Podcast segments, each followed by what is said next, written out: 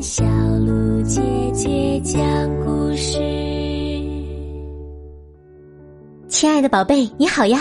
我是你的葫芦姐姐，又到了葫芦姐姐给你讲《伊索寓言》故事的时间啦。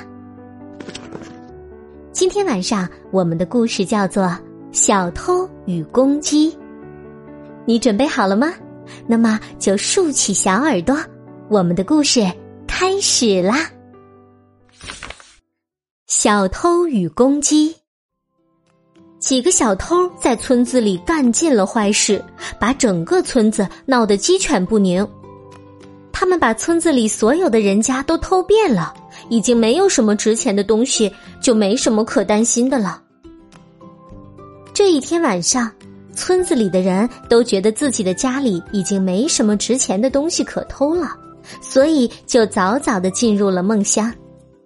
这几个不安分的小偷啊，又开始行动了。他们穿上夜行衣，戴上特制的面具，翻过了高墙，悄悄溜进一户人家。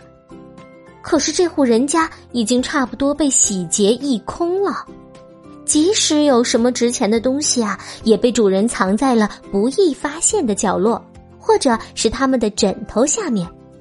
所以小偷们费尽了力气，还是一无所获。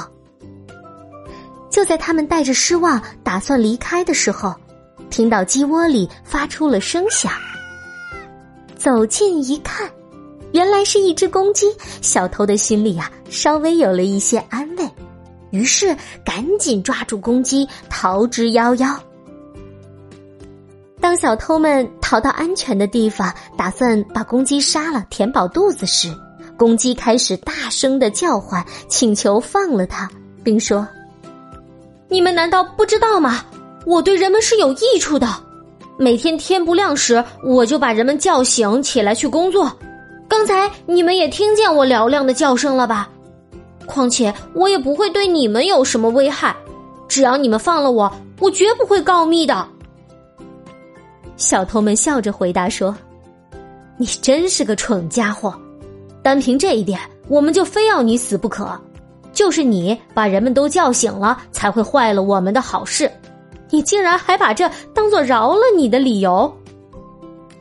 公鸡听了，再也无话可说，只好等着小偷们的宰杀。好了，宝贝，今天的故事就讲到这里了。这个故事告诉我们呀，如果你呢阻碍坏人做坏事，那也是在间接的做好事啊。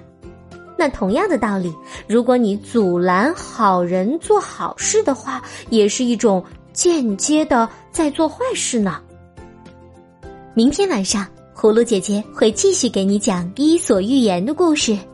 那么现在就请你乖乖的闭上眼睛，做个香甜的美梦吧，宝贝，晚安。